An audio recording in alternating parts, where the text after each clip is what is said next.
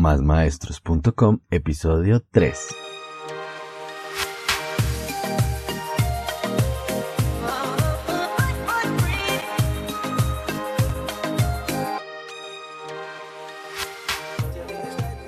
Buenos días, tardes o noches, maestros, maestras y todos aquellos amantes del mundo de la educación. Bienvenidos a este podcast donde impulsamos el emprendimiento pedagógico, un espacio para pensar nuestra labor como maestros, en donde hablamos de pedagogía, academia, valores, tecnologías en el aula y todo lo relacionado con el mundo de la enseñanza. Esto es másmaestros.com. Y si eres un maestro que piensa en el futuro de la educación, este podcast es para ti. Y el tema de hoy es una pregunta muy interesante. ¿Cómo vemos la educación del futuro?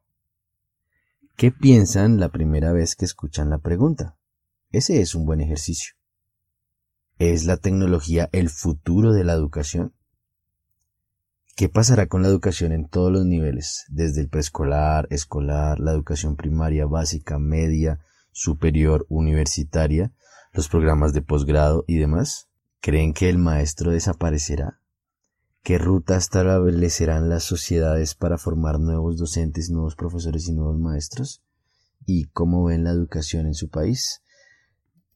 Estas preguntas, pues, son como el inicio de este capítulo.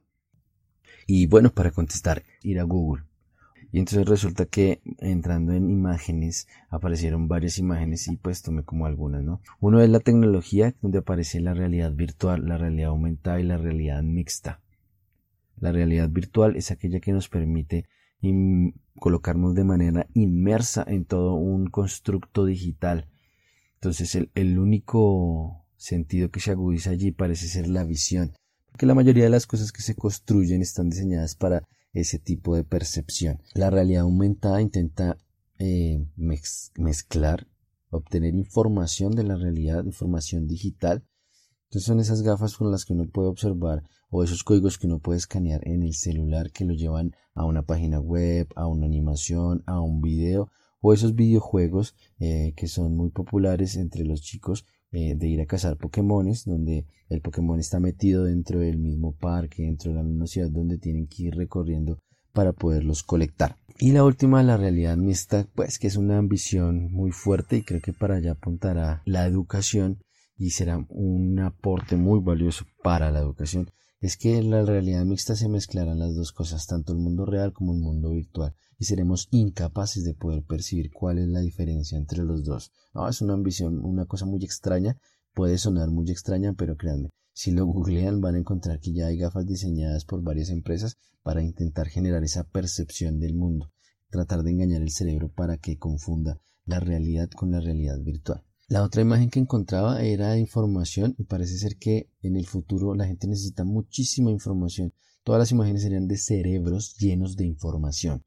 Y eso, digamos que es como eh, un reto para que la gente entienda que lo importante no es la información, sino saber usar la información. De nada te sirve saber un montón de cosas si no sabes dónde aplicarlo, si no tienes un contexto para poderlo usar. Otro de los tipos de imágenes que teníamos eran eh, los niños felices. Y me causó curiosidad porque parece ser que en el futuro, sí, o las imágenes que uno podría googlear del futuro de la educación, los niños sí son felices y en el presente no. Y ese es como un extraño ideario que se construye en la nube, en el colectivo, en lo digital, que todo el mundo coloca y etiqueta esas fotos, niños en el futuro, educación del futuro, y son felices, pero en realidad pues son seres humanos y tienen que también vivir ciertas emociones para aprender a convivir, que es lo más importante. Tienen que vivir con alegría, con tristeza, sentir soledad, manejar la ira, aprender a manejar el orgullo, saber qué es la ansiedad y cómo dominarla, sentir dolor físico, dolor emocional, bueno, todas esas cosas que no se pueden percibir y que creemos que los niños siempre tienen que ser felices, pero tienen que ser humanos y tienen que sentir cosas y emociones. Y lo más importante de haberlo googleado y haber buscado las imágenes es que siguen saliendo profesores en las imágenes del futuro. O sea, los profesores no vamos a desaparecer. Y parece que eso es un aspecto importante. Eh, me, me, causó curiosidad haber hecho de esta manera eh, esta búsqueda de información es un ejercicio por el cual uno se puede crear como una idea de lo que la sociedad se imagina, o por lo menos no tanto la sociedad, pero sí lo que las web y el entorno digital nos venden para, para llamar la atención, para llevarnos a su sitio web. Pues nos ponen una imagen bonita y nos dicen un montón de técnicas y pues en realidad eso es simplemente mercadeo, ¿no? Y eso que también crea una idea colectiva eh, en la red. Entonces, mm, siempre hay alguien detrás que piensa, bueno, esta imagen me puede servir, puedo traer visitas a mi web, etcétera, etcétera. Pero eso también demuestra para dónde va el mercado de, este tipo de cosas, ¿no?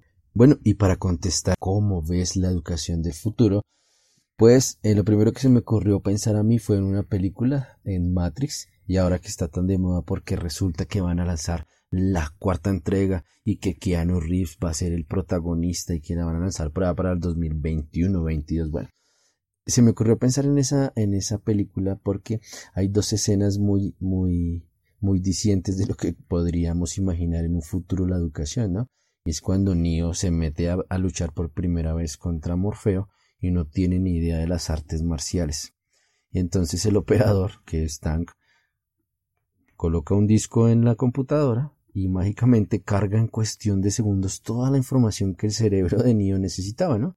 Lo mismo ocurre cuando van a salvar a Morfeo y Trinity llama al operador y en cuestión de segundos mágicamente le cargan toda la información para poder pilotear un helicóptero. Y lo interesante en esta comparación y es la importancia que le damos en la actualidad a la información.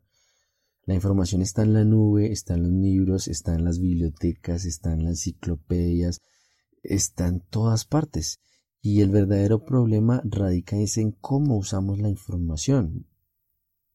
Cómo nuestros estudiantes usan la información, cómo los niños aprenden a usar la información. ¿Qué herramientas necesitan para adquirir la información? O sea, ¿cuál es ese operador que mágicamente le va a cargar toda la información en su cerebro?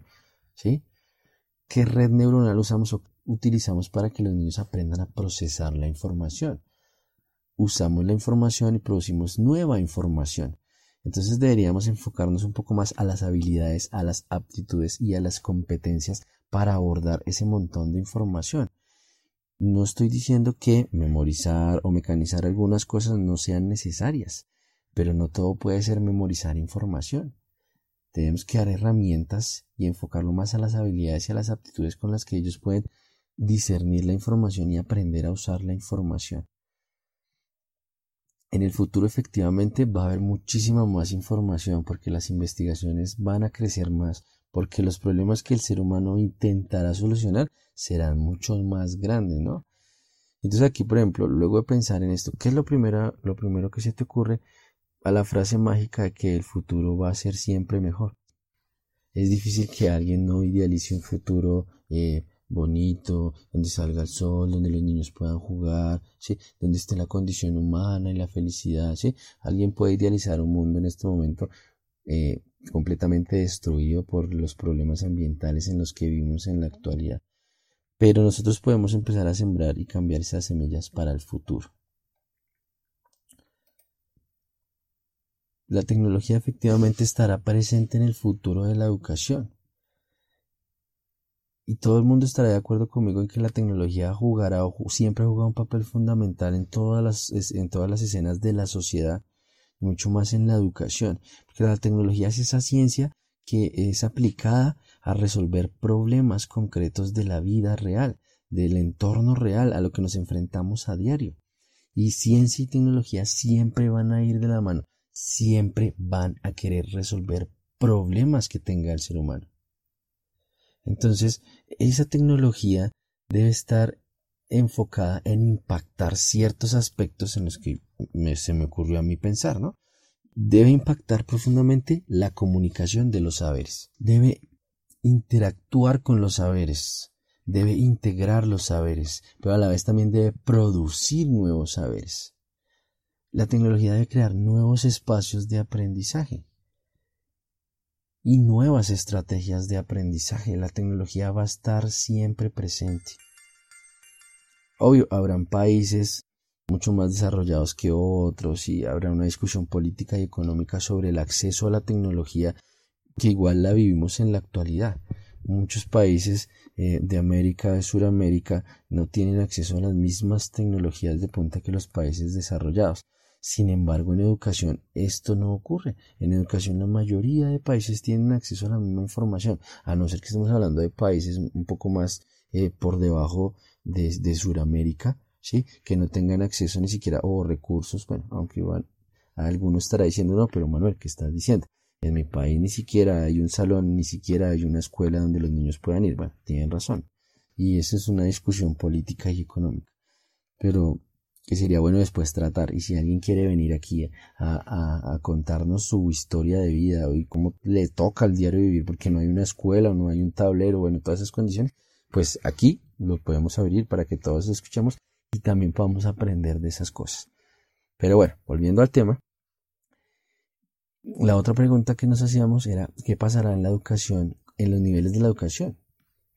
Entonces yo arrancaba primero pensando en los niveles más grandes, entonces los niveles universitarios y los niveles de posgrado. Y en mi opinión, en mi humilde opinión, creo que empezarán a migrar hacia un currículo más flexible, hacia un currículo tal vez semipresencial, eh, y eso como integrándose a las necesidades del mercado laboral con una oferta de carreras cada vez mucho más especializadas, que se enfocan en problemas mucho más específicos de resolver y obviamente para la industria, para los servicios y para todo el aspecto económico de la sociedad. Algunas carreras tradicionales yo considero que deberán seguir existiendo, ¿no? Por ejemplo, el derecho o el estudio de las leyes, pues será una carrera que nunca desaparezca por la condición humana y por la condición normativa en la que vivimos en nuestra sociedad. Y otras carreras conexas tampoco van a desaparecer. Muchas carreras de las ciencias sociales van a potenciarse antes debido a las necesidades de, adaptarse a las nuevas condiciones eh, de la humanidad, de la relación con el entorno, con el ambiente, con el otro, a las nuevas políticas, a las nuevas normas, a las nuevas discusiones morales, éticas, religiosas y demás todas esas carreras intrínsecas al hombre siempre estarán presentes y también tendrán que irse acomodando a esa nueva educación del futuro. Irán cambiándose a los retos que les imponga la sociedad. Luego yo colocaba la educación técnica o tecnológica, pues que en mi país Colombia se ha potenciado eh, muchísimo desde los últimos 20 años tal vez, porque es allí donde se enfocan en cumplir labores o tener conocimientos o aprendizajes más centrados en la técnica para cubrir una demanda laboral de la sociedad. Eh, en algunos casos, por ejemplo, la brecha entre educación técnica tecnológica con la universitaria se ha, sido, ha reducido en gran medida. Y eso lo podemos observar no tanto en tiempos, pero sí un poco, por ejemplo, en salarios, que eso, por ejemplo, es una gran, eh, un gran dato ahí. Entonces, a veces los, los, estudiantes o los mismos jóvenes deciden hacer rápidamente una carrera técnica para empezar a trabajar y ganar dinero y seguir estudiando luego. Entonces digamos que esa brecha entre carreras eh, o educación técnica o tecnológica con la universitaria se ha ido disminuyendo y en el futuro se disminuirá mucho más. Entonces digamos que eh, igual que la educación universitaria, esta tendrá que empezar a migrar a mirar los nuevos mercados, las nuevas especialidades y las nuevas necesidades de la sociedad. En la educación escolar, entonces, ya es un poco más difícil pensarse cómo va a ser el futuro de esta educación, ¿no? Es difícil pensar que el asunto se vuelva semipresencial, eh, aunque ya existen modelos educativos donde los estudiantes pueden hacer muchas cosas en línea, desde su hogar, desde su casa, eh, pero son muy, muchos casos de éxito muy puntuales, muy específicos que se adaptan a ciertas necesidades. Porque eh, en la educación escolar la interacción entre los niños es fundamental. Las escuelas, los colegios, los centros educativos son el espacio para experimentar las actitudes, los comportamientos, los valores que estos niños de adultos van a mostrar en la sociedad. Entonces, si quitamos la interacción entre los niños, vamos a acabar en un futuro con la sociedad. Entonces es difícil pensar que la educación escolar migre rápidamente hacia lo semipresencial o hacia lo virtual, pues que fácilmente sí lo logrará la educación universitaria de posgrados y en muchas ocasiones ya lo está haciendo. Y en la educación escolar, eh, yo colocaba aquí un punto importante, es que eh, el profesor no va a desaparecer. Eh, por más que quieran reemplazarnos con pantallas, eh, con pantallas de 6 pulgadas, con pantallas de 51 pulgadas, con videobins inteligentes, o etcétera, etcétera, etcétera, siempre habrá una persona que esté destinada a acompañar a los estudiantes. ¿Cambiará algunas cosas del rol de maestro? Sí, pero nunca va a desaparecer. Porque siempre que haya alguien que quiera aprender, siempre va a haber alguien que quiera enseñar. Y ahí va a haber un maestro. Una persona que esté dispuesta a entregar su conocimiento, sus métodos, su sabiduría, sus valores, toda su vida entera para que la otra persona pueda aprender. Ahí va a haber un maestro. Que lo vamos a poner en un entorno virtual. Igual vamos a tener un maestro. Alguien se va a sentar a pensar a diseñar un video en, por ejemplo, en, YouTube o en futuro YouTube, o alguien se va a sentar a pensar en, una unidad didáctica en un aula virtual, en un campus virtual. Siempre va a haber alguien que haga las veces de profesor. No va a desaparecer, por más que nos quieran eh, eh, cambiar por la tecnología, por máquinas que puedan enseñar a los niños, eso es difícil.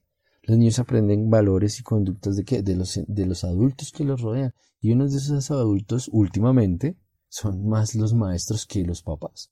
Entonces, eh, el maestro no va a desaparecer jamás. Y entonces la educación en el futuro debería apostar a enseñar valores, a enseñar desde el respeto, la solidaridad, la empatía y todas esas cosas positivas que siempre nos han inculcado en, en nuestro hogar y nuestras sociedades.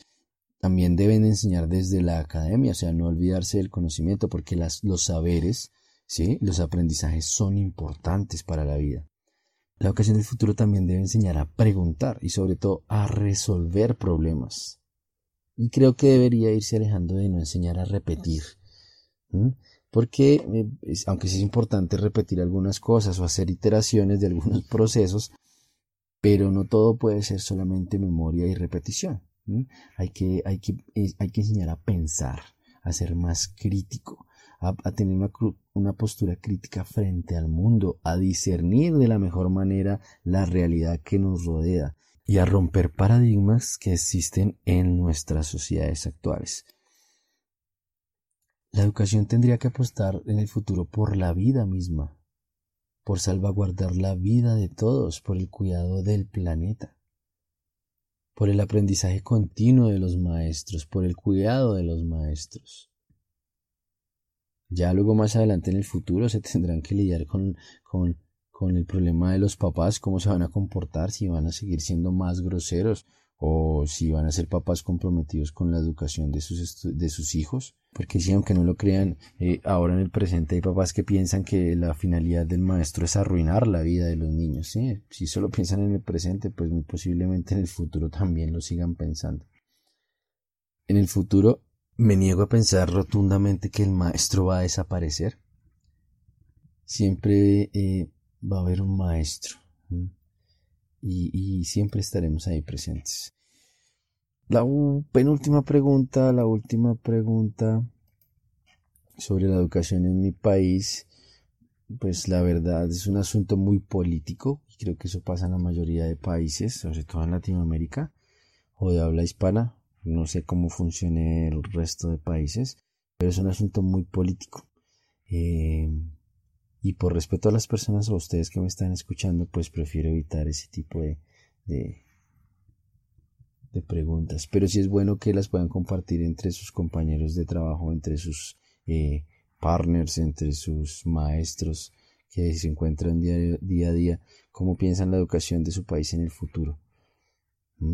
Y sea una buena pregunta para un debate entre maestros, ¿no? Y ojalá algún día podamos compartir esas experiencias de esos debates que han construido entre ustedes. Y como conclusiones, entonces vamos a poner cuatro grandes conclusiones. Conclusión número uno, la tecnología sí jugará un papel fundamental en el futuro de la educación. Número dos, los niveles de educación tendrán que ir cambiando, especialmente los de nivel superior adaptarse a la realidad, adaptarse a las nuevas condiciones mucho más rápido que en la escolaridad, en los más pequeños. Número 3. Los niveles de educación preescolar y escolar tendrán que adaptarse a las nuevas necesidades, pero siempre respetando el desarrollo de los niños. Y la cuarta y la gran conclusión de esto es que el maestro no va a desaparecer en el futuro. A mí me parece que esa es una gran conclusión y es un aspecto supremamente importante. Recuerden que pueden encontrar más información en nuestra web lo digo nuestra porque quiero que hagan parte de esta comunidad, másmaestros.com. Me pueden escribir al correo manuel arroba másmaestros.com por si quieren compartir alguna idea o quieren venir al podcast a contarnos o compartir algo que crean importante para la comunidad. Gracias por escucharnos. Ya nos pueden seguir en Google Podcast, en Pocket Cast, en Radio Public, en Anchor, en Spotify. ¿sí? Y nos harían un gran favor compartiendo este episodio. Eh, con alguien que crea que está pensando en la educación del futuro. Y recuerden convertirse en más maestros del futuro. Y un abrazo, nos hablamos. Chao.